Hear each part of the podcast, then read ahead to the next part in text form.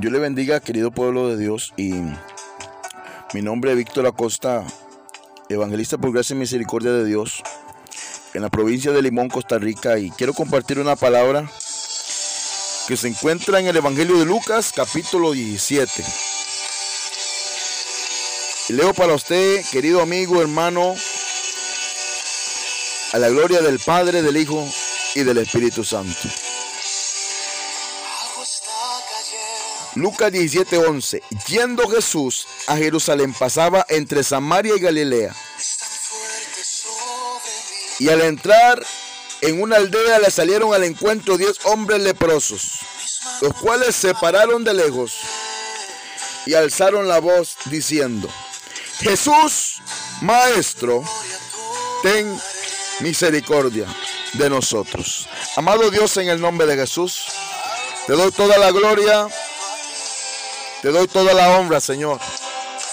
Y puedo creer, Dios amado, que tú eres fiel, que tú eres real, Dios amado. Y te pido que por medio de este audio, Dios Padre, aquel que lo pueda escuchar pueda recibir de ti, Señor. Te doy toda la gloria, te doy toda la honra, Jesús. Amén.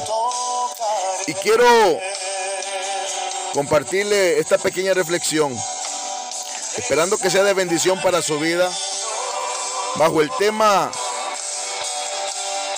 cuando Jesús llega. Y es que yo puedo analizar los evangelios y yo me doy cuenta que cada vez que, amigo, hermano que me está escuchando, cada vez que Jesús llegaba a un lugar, aleluya, Él llevaba esperanza, Él llevaba alegría. Cada vez que Jesús llegaba a un lugar, el que le esperaba sabía que iba a recibir de Jesús algo. Me impacta porque una de las cosas que Jesús hace es que Jesús va a Jerusalén. Wow, Jerusalén, un lugar donde había entrado el paganismo, donde había entrado la religión, donde había gente de todo tipo, pero era necesario que Jesús fuera a Jerusalén. Pero me impacta porque dice la escritura que para Jesús ir a Jerusalén tenía que pasar entre Samaria y Galilea. Aleluya. Y me impacta porque cuando yo empiezo a estudiar la escritura, Samaria y Galilea. Eran dos lugares donde dos profetas de Dios se habían encontrado. Uno llamado Eliseo y otro llamado el profeta Ezequiel. Pero lo que más me, me llega al corazón es que en esas dos aldeas se adoraban Dios, dos dioses paganos uno llamado Moloch y otro llamado Astarot. ¿Qué es lo que le quiero decir a usted en este momento, amigo que me está escuchando? Es que a Jesús no le importa entrar a un lugar donde haya santería, donde haya brujería. A Jesús no le importa llegar a un lugar donde haya religión. Porque cuando Él llega a un lugar las cosas tienen que cambiar. Cuando Jesús llega a un lugar, aleluya, las cosas tienen que ser diferentes. Ah, yo siento la presencia de Dios. Cuando Jesús llega a un lugar, las cosas tienen que ser diferentes. Aleluya. Por eso yo no puedo explicar que por qué cuando alguien me dice a mí, hermano, yo, yo acepté a Jesucristo en mi corazón, y, pero la vida la sigue viviendo igual. ¿Sabe por qué le digo a usted, amigo, hermano? Porque cuando Jesús llega a la vida del hombre, el hombre cambia, el hombre es diferente, la mujer no sigue siendo la misma. Aleluya. Porque hay algo que sucede cuando Cristo llega a un lugar. Aleluya. Y Jesús pasó en medio de esas, dos ciudades. Y llegó a ese lugar. Y yo analizaba, Señor, ¿y por qué usted iba a ese lugar? ¿Sabe, hermano? En ese lugar A ese lugar donde Jesús se dirigía lo estaban esperando diez hombres. Aleluya. Diez hombres que se encontraban desesperados.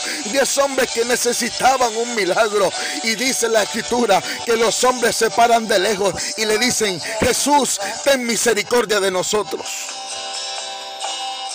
Y Jesús le dice, vaya muéstrese al sacerdote, porque era, era la costumbre y era, había, sido establecido en Levítico que ellos tenían que mostrarse al sumo sacerdote, aleluya. Y que, dice la escritura que cuando ellos iban de camino fueron limpios, aleluya. Pero ¿sabe qué es lo que me impacta? Que eran diez hombres que iban de camino y los diez hombres fueron limpios, pero solamente uno se devolvió a darle la gloria a Dios, porque así realmente, amigo hermano, se encuentra la gente hoy en día todo el mundo quiere recibir sanidad. Todo mundo quiere recibir un milagro. Pero no todo mundo quiere darle la gloria a Dios. Aleluya. Y hoy yo quiero que usted pueda entender que cada vez que usted reciba algo de Dios, usted le pueda dar la gloria. Que si usted tiene trabajo, usted le pueda dar la gloria. Que si usted tiene su familia, usted le pueda dar la gloria. Que si usted tiene salud, usted le pueda dar la gloria. Necesitamos llegar al tiempo de esos diez leprosos, pero tener que representar a ese que solamente dijo, Señor, yo te voy a dar la gloria. Aunque todo mundo se haya ido, yo te voy a dar la gloria.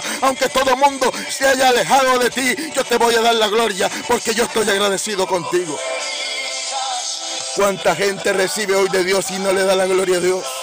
Cuánta gente recibe hoy de Dios y no le da gracias a Dios. A como se acostó, así se levantó. No oraron, no, no le dieron gracias a Dios ni por la comida. ¿Sabe cuánta gente se encuentra en este momento, amigo hermano, pasando necesidad alrededor del mundo? ¿Sabe cuánta gente desea tener un bocado, un pedazo de pan en la mesa? Y nosotros que todo lo tenemos, muchas veces no somos agradecidos con Dios.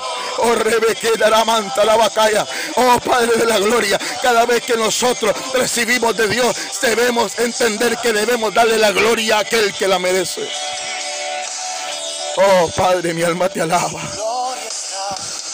Y dice la escritura que se devolvió un hombre y era de Samaria.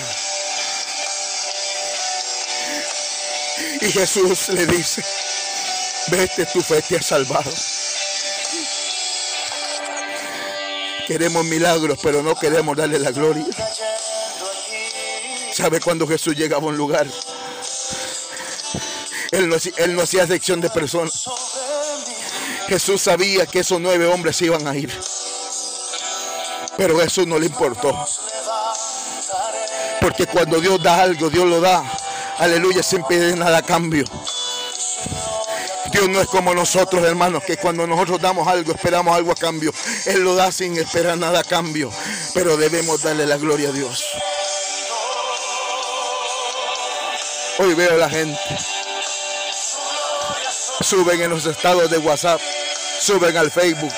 Tengo esta bendición. Dios me dio esto. Gracias Señor. Pero ¿cómo estamos glorificando al Señor? ¿Cómo le estamos dando la gloria? Necesitamos darle la gloria a aquel que la merece. ¿Sabe?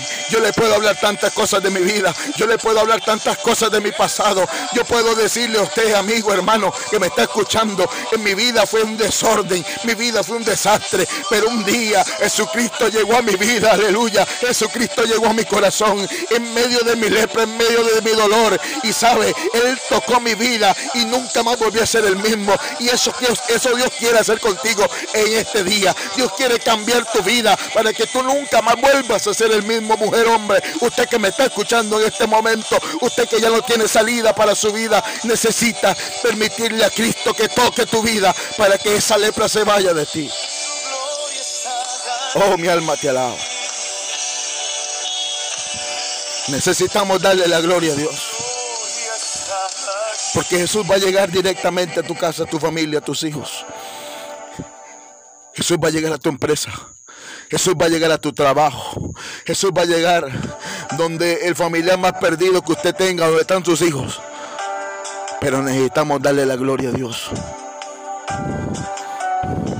Es tiempo de devolvernos como aquel hombre y decirle, Señor, yo te voy a dar la gloria. Señor, yo te doy gracias porque tengo trabajo, porque tengo comida.